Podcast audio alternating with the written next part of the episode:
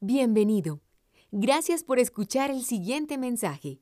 Si desea más información o escuchar otra prédica, visite nuestra página www.redildelpoblado.org.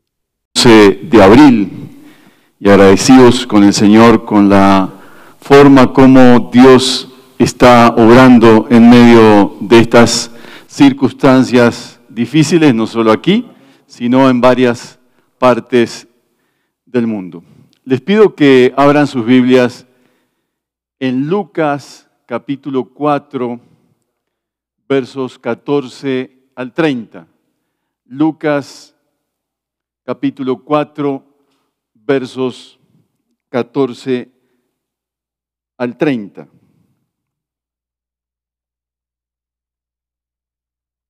Dice la palabra del Señor. Jesús regresó a Galilea en el poder del Espíritu y se extendió su fama por toda aquella región. Enseñaba en las sinagogas y todos lo admiraban. Fue a Nazaret, donde se había criado, y un sábado entró en la sinagoga, como era su costumbre, se levantó para hacer la lectura y le entregaron el libro del profeta Isaías.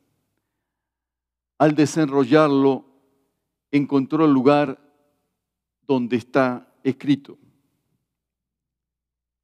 El Espíritu del Señor está sobre mí, por cuanto me ha ungido para anunciar buenas nuevas a los pobres y me ha enviado a proclamar libertad a los cautivos y dar vista a los ciegos, a poner en libertad a los oprimidos, a pregonar el año del Señor, el año del favor del Señor. Luego enrolló el libro, se lo devolvió al ayudante y se sentó. Todos los que estaban en la sinagoga lo miraban detenidamente y él comenzó a hablarles Hoy se cumple esta escritura en presencia de ustedes. Todos dieron su aprobación, impresionados por las hermosas palabras que salían de su boca. ¿No es este el hijo de José? se preguntaban. Jesús continuó. Seguramente ustedes me van a citar el proverbio, médico, cúrate a ti mismo. Haz aquí en tu tierra lo que hemos oído, oído que hiciste en Capernaum. Pues bien, les aseguro que a ningún profeta lo aceptan en su propia tierra. No cabe duda de que en tiempos de Elías, cuando el cielo se cerró por tres años y medios, tres años y medio, de manera que hubo gran hambre en toda la tierra. Muchas viudas vivían en Israel. Sin embargo, Elías no fue enviado a ninguna de ellas, sino a una viuda de Sarepta en los alrededores de Sidón. Asimismo, había en Israel muchos enfermos de lepra en tiempos del profeta Eliseo, pero ninguno de ellos fue sanado, sino Naamán el sirio.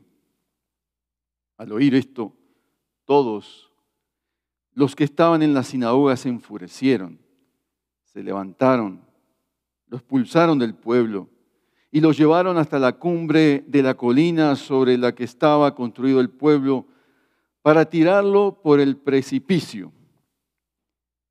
Pero él pasó por en medio de ellos y se fue. El mejor sermón del mejor predicador a la peor audiencia.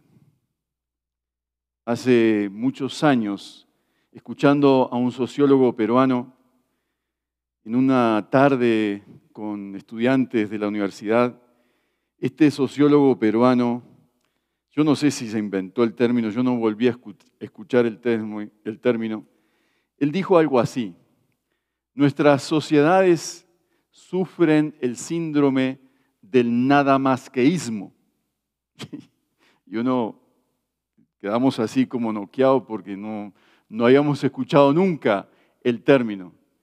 Y él dijo, El nada más queísmo es aquel pensamiento que es aceptable o no dependiendo de quién lo dijo. Nada más que esto dijo fulano, nada más que es de esta corriente política, filosófica, pensamiento. La sociedad, nuestra sociedad sufre este síndrome del nada más queísmo. Y esta sociedad, este auditorio que está escuchando a Jesús, sufre este problema. ¿Qué pasa esto? ¿Sufres de este síndrome? Aquí está el mejor sermón del mejor predicador de la historia, con un auditorio que le está rechazando simplemente por su origen. Este es el problema que hay aquí. Y me gustaría enfocarme en tres momentos que están en este, en este pasaje, tres momentos que es de un sermón, casi de una enseñanza, un momento propiamente de la enseñanza, un momento del examen y un momento del exabrupto, que ya ustedes se imaginarán cuál es. Algunas diferencias con los textos paralelos en Mateo y en Marcos por lo menos la primera diferencia que, tenemos es la extensión. Mientras que Lucas le dedica un buen espacio y le dedica un buen espacio a los comentarios que hace Jesús de lo que él leyó y de la audiencia, Lucas, eh, Mateo y, Marcos son solo seis versículos y se concentran en la problemática de lo que la audiencia dice en primera instancia acerca del origen. Una, de, las cosas que me impresionó en las varias lecturas que uno tiene que hacer de un texto cuando predica es una palabrita que recorre todo el pasaje. Yo no sé si la audiencia que está aquí me podría decir cuál es la palabrita que más se repite en este pasaje. Y eso seguramente los va a obligar a leer otra vez como veo que están haciendo algunos aquí. La palabrita es todo. Noten en el verso 14, toda aquella región enseñaban a Señor y todos lo admiraban. Después en el 20, todos los que estaban en la sinagoga. Después en el 22, todos dieron su aprobación. Eh, más adelante en la ilustración toda la tierra y al final, ah, en el verso 28, todos los que estaban en la sinagoga. El énfasis que nos quiere, eh, con esta palabrita, con el uso de esta palabrita, el énfasis que nos quiere dar Lucas es en relación, presta atención al auditorio, presta atención a lo que dice el auditorio, preste atención a lo que hace el auditorio. Es como una, mm, una palabra de generalización. Quizás puede ser, en esto eh, tendríamos que revisar un poquito más y entender desde los otros textos eh, paralelos qué es lo que quiere decir eh, el autor. También hay un, un, sumario en los versos 14 al 15 que introduce bastante el, texto, el sumario dice Jesús regresó a Galilea en el poder del Espíritu, describe un poco la trayectoria de Jesús. Otra cosa del texto también es que el texto empieza muy amablemente y termina terrible, casi con un linchamiento. Entonces, es un texto que describe un escenario bonito, un escenario lindo, pero en un momento todo eso se cae y termina casi eh, con un linchamiento, un intento de linchamiento hacia Jesús, lo quieren tirar del precipicio. Entonces estamos eh, en un texto extraño, en un auditorio extraño, estamos en el inicio del, ministerio de Jesús, estamos con una de las enseñanzas y de los textos más increíbles del Nuevo Testamento que recoge eh, Isaías 61. Eh, vemos un momento especial en, la enseñanza. Se quiere decir, se dice em, que la enseñanza, Lucas quiere dejar muy claro que la enseñanza de Jesús tiene la fuente y la inspiración del Antiguo Testamento, de los profetas, que Él es una continuidad de esos profetas, pero que además la fuente es el Espíritu Santo.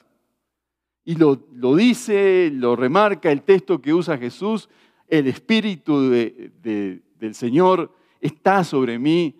Y todo el, marco del capítulo 4, desde el verso 1, cuando Jesús es llevado por el Espíritu, marca el escenario de que Jesús camina en el Espíritu, predica en el Espíritu y que todo lo que hace está siendo inspirado y guiado por el Espíritu, que su poder viene del Espíritu y que el Espíritu le sostuvo en el desierto para enfrentar la, tentación. Aún recordamos en, las predicaciones anteriores, cuando se hace la referencia a Juan, se, se nos decía que bautizaba en Espíritu Santo y fuego, remarcando Juan que lo que la etapa que él iniciaba era una etapa, una etapa de preparación inicial, de purificación inicial del pueblo, pero que el Espíritu Santo es el que va a completar totalmente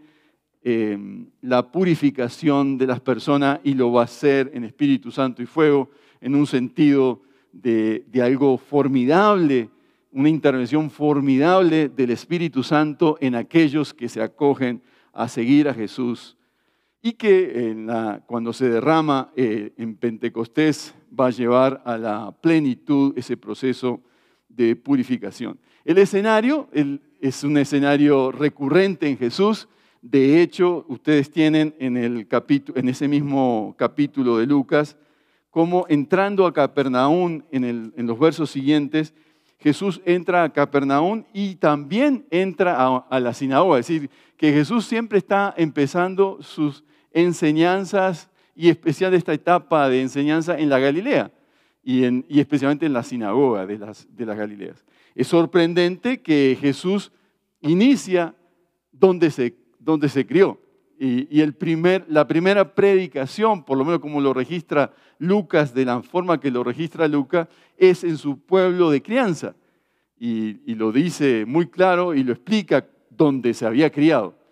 En Nazaret, que como dije en algún, en algún momento es un pueblo que no es eh, el, pueblo, pero bueno, Jesús hace famoso a Nazaret, pero no por Nazaret mismo, porque Nazaret era una aldea pequeña, una ciudad eh, que es visitada hoy en día por la presencia de Jesús y por, eh, porque Jesús se crió.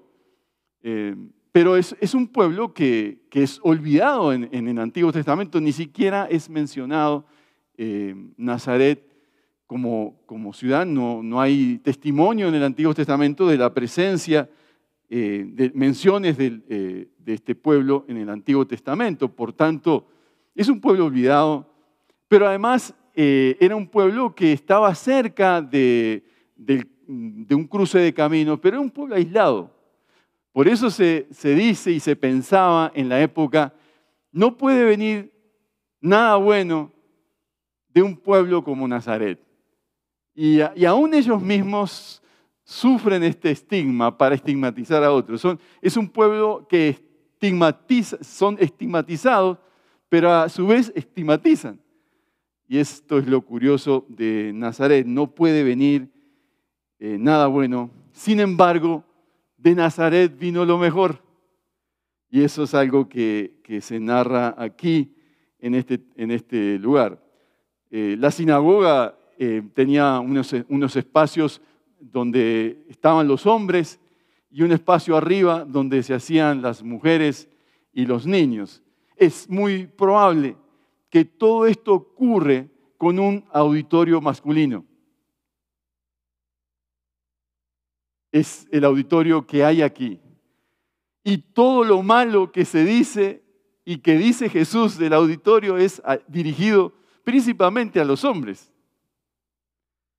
Eso es detalles del contexto y detalles de la, de la investigación que uno puede hacer. Una sinagoga se formaba con 10 hombres. Entonces, esto es un asunto, eh, un primer sermón que va dirigido especialmente a los hombres, desde el texto bíblico, pero que se abre para todos nosotros, para los hombres y las mujeres en todas las, épocas. Cuando uno empieza eh, a analizar los detalles del texto, es probable que Jesús ese día hizo algo así. Eh, estaba sentado, no sé cómo sería sentado ahí, y se para para leer y luego se sienta para hablar con la gente. Era, era una dinámica común en, en las sinagogas que el que presidía le entregaba los rollos a la persona autorizada para, para leer la escritura y para explicarla. A veces que el que leía, normalmente en esa época el que leía era el entendido, muchas veces hacía la traducción al tiempo para la gente, desde el hebreo, y traducían y, y después se sentaban a conversar.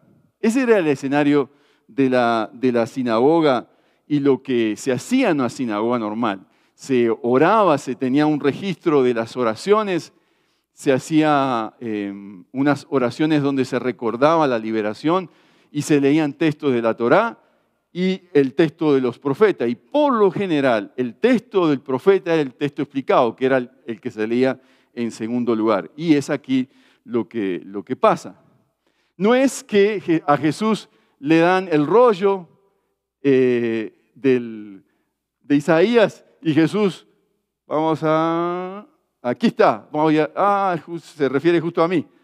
Es probable que Jesús lo buscó intencionalmente y leyó intencionalmente el texto que hacía referencia a él. Esto es como unas generalidades en cuanto a lo que está el contexto de la enseñanza.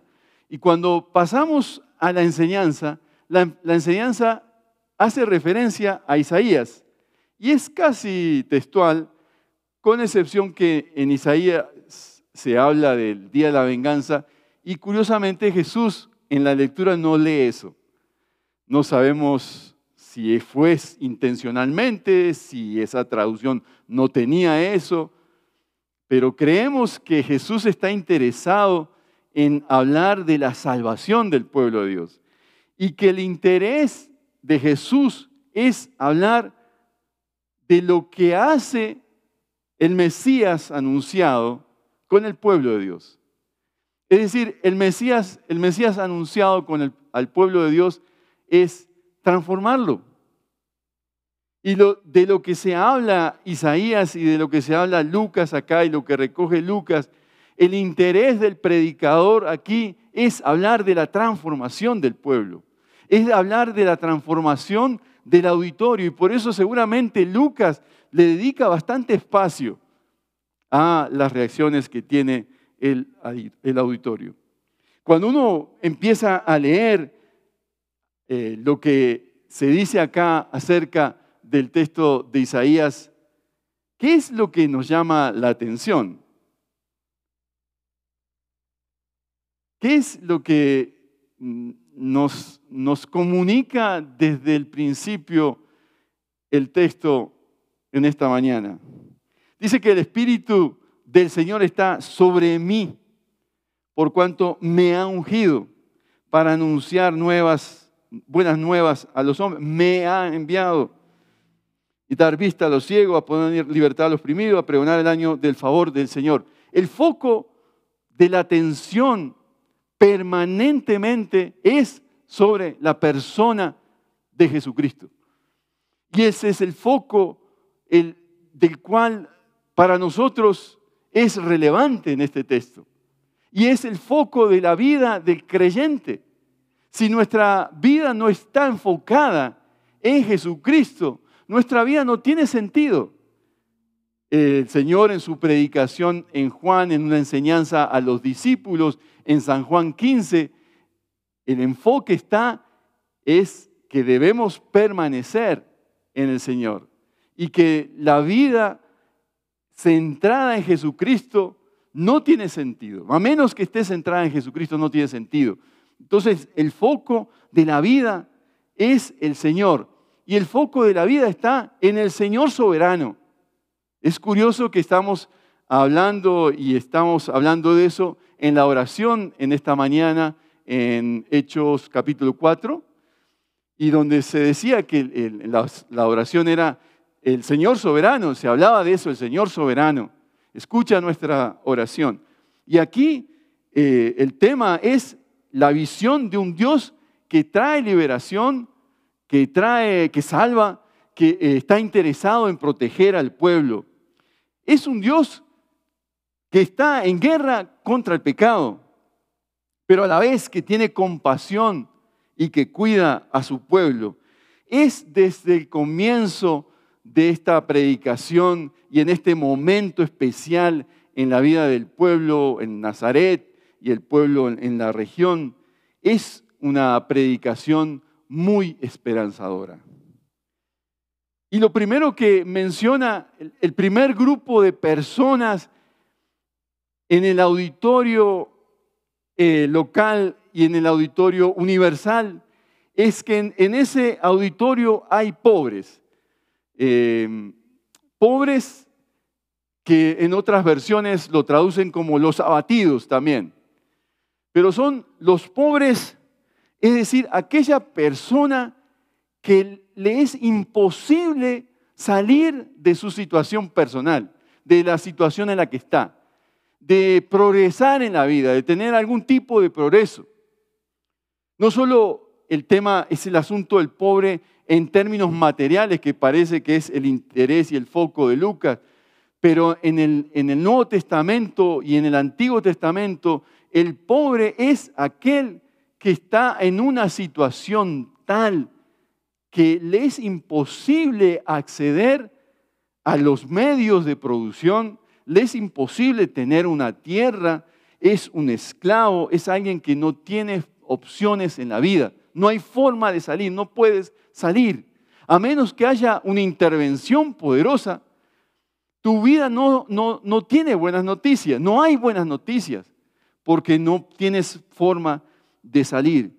Son los estancados materiales, son los postrados físicamente, son los postrados espiritualmente, son los que no tienen formas, ningún recurso en la vida para salir adelante. A ese pobre, el Señor le dice que hay buenas noticias. Yo me imagino una persona en estos días en un hospital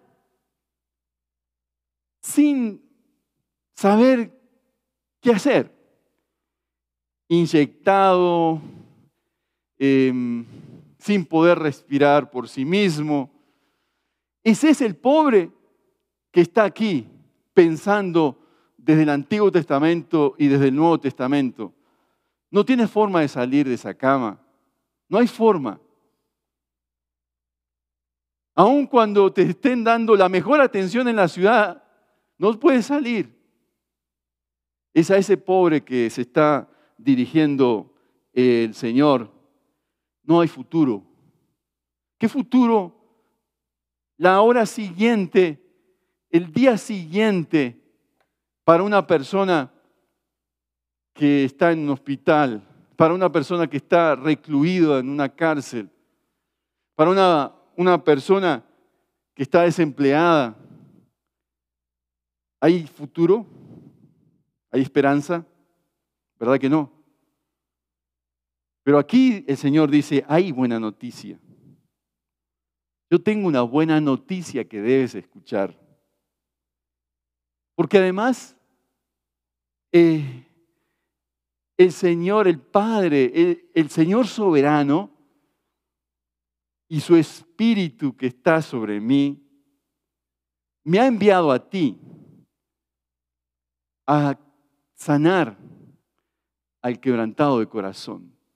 Entonces, ese pobre se expande la visión de que no solo es, pobre porque no puede salir, sino que además en su corazón hay llagas que no han sido curadas.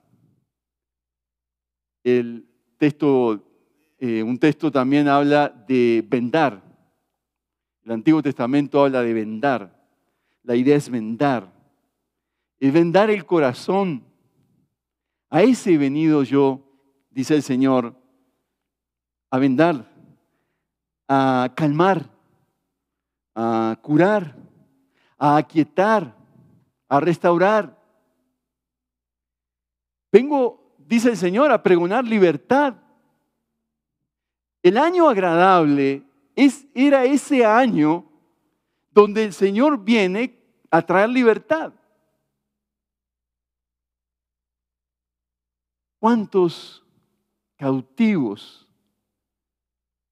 ¿Cuántos jóvenes cautivos en esta sociedad que necesitan escuchar a este predicador que está aquí, que nos trae el año agradable para traer libertad, para dar vista a los ciegos, libertad al que está oprimido, aquel que no tiene futuro, al drogadicto, a quienes están atados a pecados de la carne, que no pueden salir por sí mismos, que no hay forma de salir, que han ido a muchas gente para que les ayude y no han podido salir de sus pecados.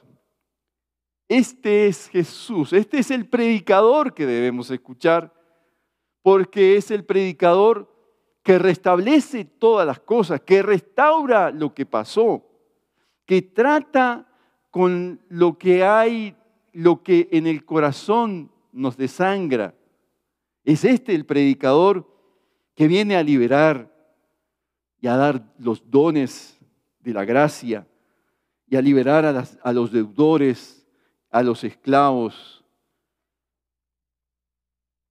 Luego Jesús lo que hace posteriormente a esta lectura es decir, Hoy se cumple esta escritura en presencia de ustedes. Este hoy es un hoy categórico, hermanos. Y es triste decir que esta audiencia se alegró en primera instancia con las palabras del Señor. El Señor luego de leer, enrolla el libro y se sienta. Y cuando se sienta, dices, hoy se cumple esta escritura delante de ustedes, en presencia de ustedes. Ese es un hoy para hoy. Ese es un hoy aquí. Ese es un hoy que está vivo por la presencia del Señor a través de su Espíritu Santo en la iglesia y fuera de la iglesia, en, los, en las camas de los hospitales, en los cuartos, en los lugares, en las cárceles. Este es el hoy que el Señor quiere traer a nuestra generación que está perdida, traer la liberación. Ese es el hoy para nosotros hoy, que hemos de escuchar todos los que estaban en la sinagoga lo miraban detenidamente. Y él comenzó a hablarles. Y dice esto. Y todos dieron su aprobación, impresionados por las palabras que salían de su boca. Qué bello que soy, qué hermoso, ¿no? Qué lindo que suena. E inmediatamente viene el comentario, nada más que, no es este, el hijo de José. Marcos dice el hijo de María. Lucas dice el hijo de José. En cualquier sentido, el hijo de no es el hijo de Dios. Aquí no me vengas tú.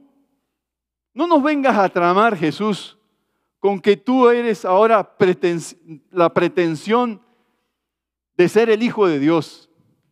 Ellos no habían escuchado la voz del Padre que les dijo, este es mi hijo en quien tengo agrado, tengo complacencia. Y viene la hora del examen.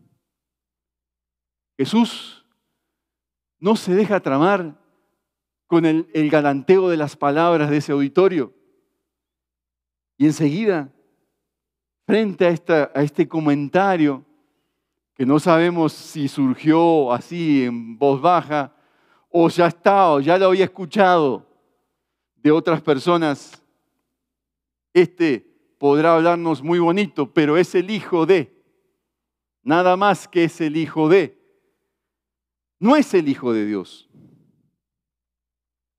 Puedes decir lo que quieras hoy, pero no eres para nosotros Dios. Ese fue, este fue, no es un, no es un mero comentario, es el comentario más hiriente que puede recibir Jesús. No lo acreditan como el Hijo de Dios, Padre. No le acreditan la filiación. No le acreditan la presencia del Espíritu en su vida. No le acreditan nada. Por eso, las palabras de Jesús. Este auditorio habiendo escuchado esta predicación, se esperaba que este auditorio dijera lo mismo que le dijeron a, Juan el Bautista.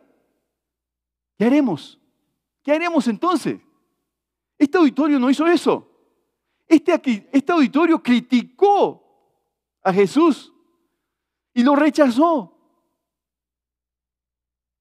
Este auditorio no es como en la primera predicación de Pedro en el capítulo 2, que dice que cuando oyeron esto, es decir, la predicación de Pedro, todos se sintieron profundamente conmovidos y dijeron al unísono, ¿qué debemos hacer?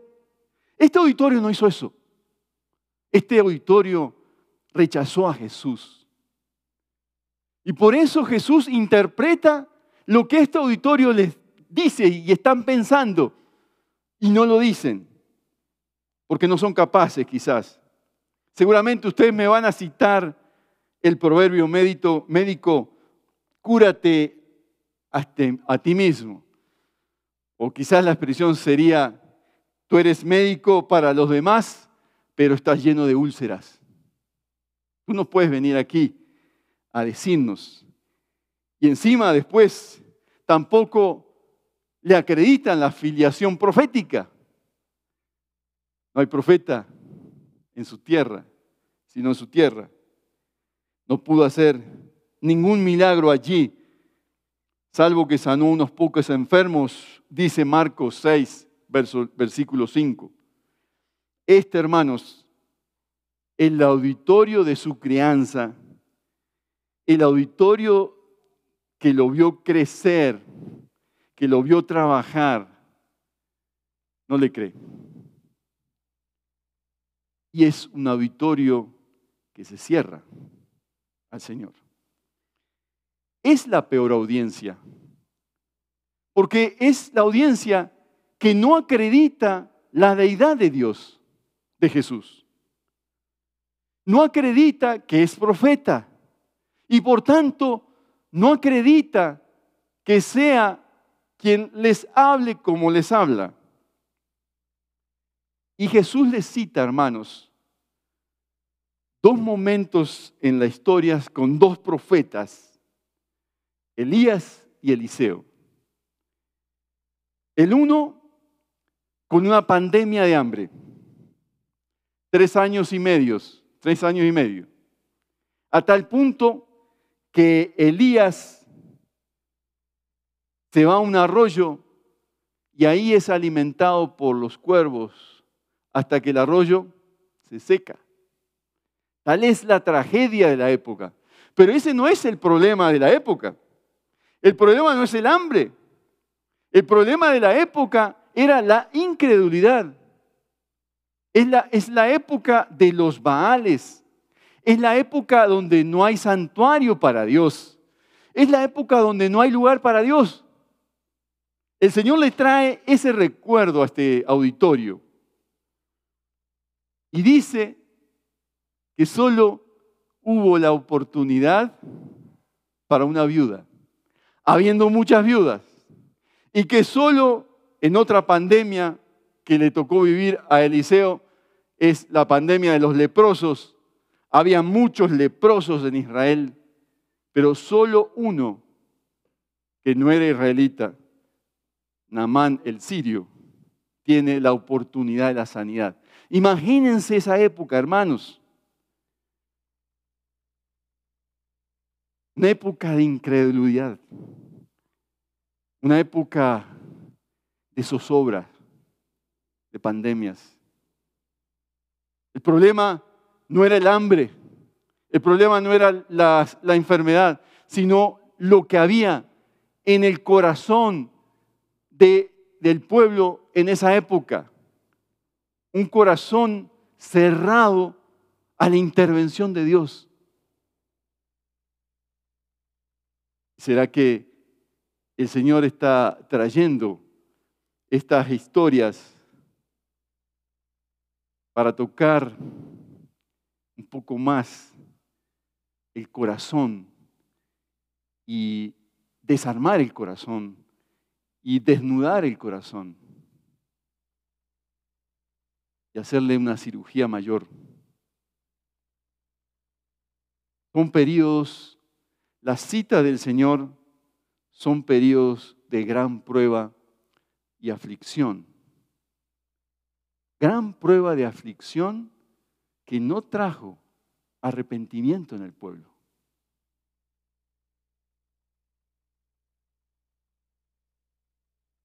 ¿Qué quiere Jesús decirle a este auditorio?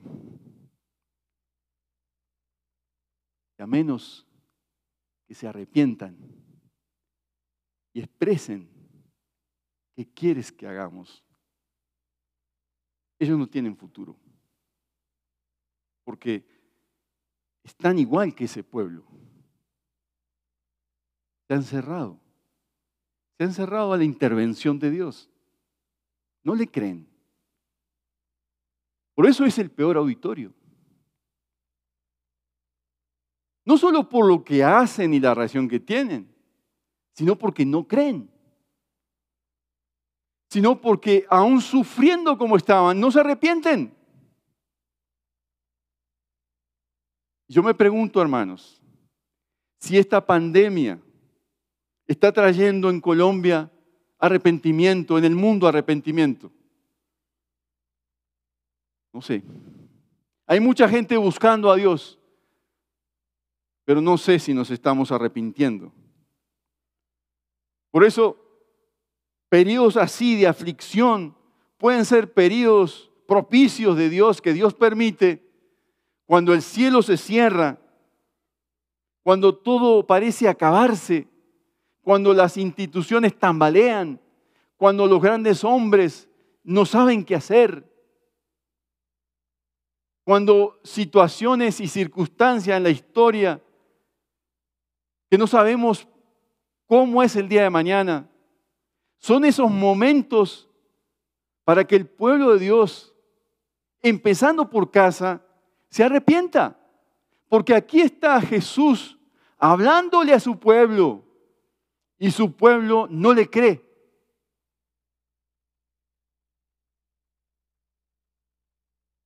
Han reprobado el examen y por eso, como reprueban el examen, viene el exabrupto, viene lo peor, sale el arrebato, sale la salida de tono, sale la inconveniencia, sale la grosería, junto con la ira desbordada. Porque cuando me tocan el ídolo, no sale sino esto.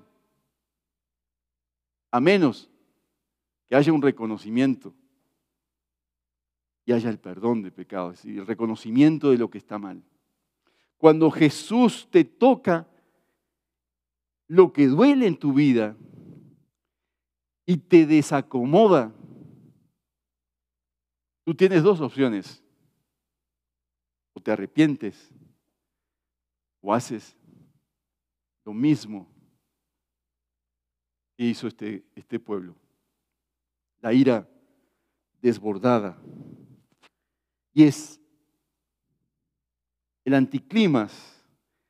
¿Cómo es posible que de las hermosas palabras del verso 22 pasamos a este anticlimas de la ira desbordada y de llevar a Jesús al, al punto del linchamiento? Es que no nos cabe en la cabeza.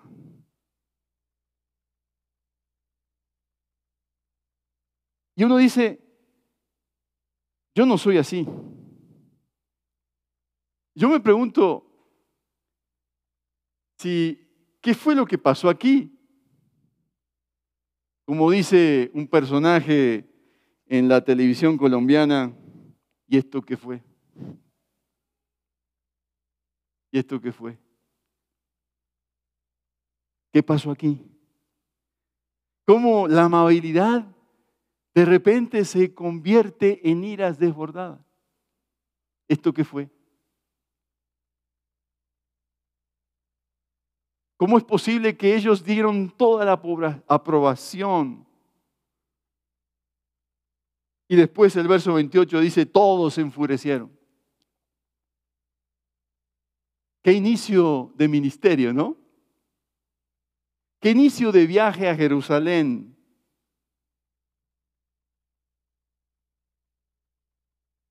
Se necesita la presencia del Espíritu para sostenerse en ese viaje que tiene como parada final Jerusalén.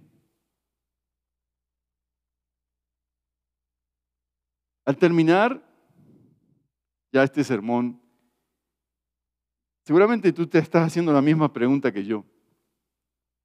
¿Y qué conmigo?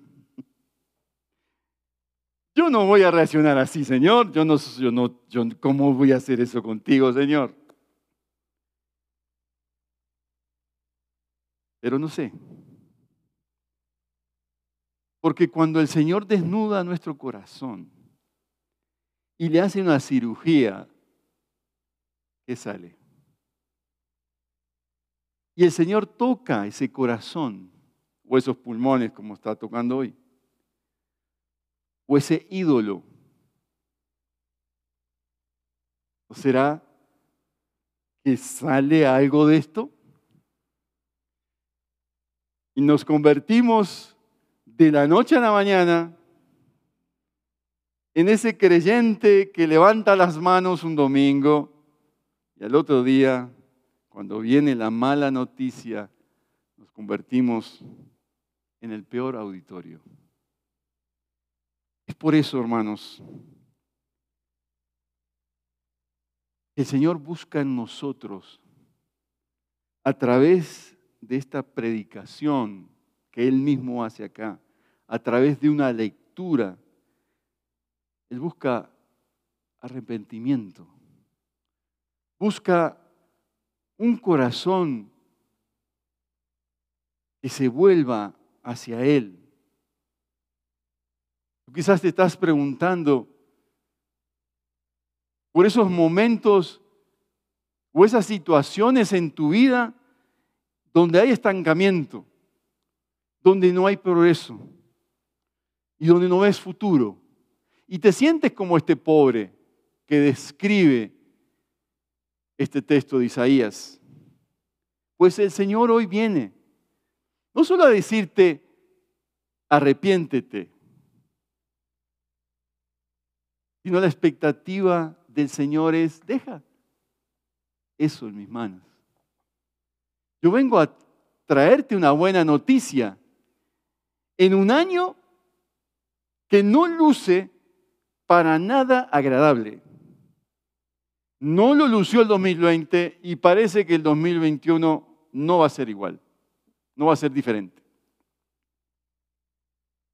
El Señor viene a darte, a predicarte la buena noticia. Por eso, en nuestro corazón, de un auditorio transformado, debe haber gratitud porque ha sido liberado o porque ha empezado el proceso de liberación y de restauración, porque has recibido visión espiritual y has encontrado libertad. Pero quizás en ese auditorio hay quienes todavía están esclavos y el Señor viene a traer libertad. El Señor es tu sanador y es tu libertador. Y es el que cuida y es el que te da en esta mañana la buena noticia. Si tú eres alguna de estas personas que describe el texto, haz esta oración conmigo. Amado Jesús, te reconozco como libertador, soberano, salvador y sanador. Te pido, Señor, que entres a cada aspecto de mi ser, de mi vida, que lo examines y lo trates. Señor, yo no soy diferente a este auditorio. Por tanto, necesito, Señor, que me digas la verdad. Te agradezco porque tienes el poder de cambiarme y de cambiar circunstancias. Y si tú quieres que alguna de estas circunstancias permanezcan por un tiempo, dame el sentido y la esperanza de que en ti tengo contentamiento. Señor, yo te lo pido en el nombre de Jesús.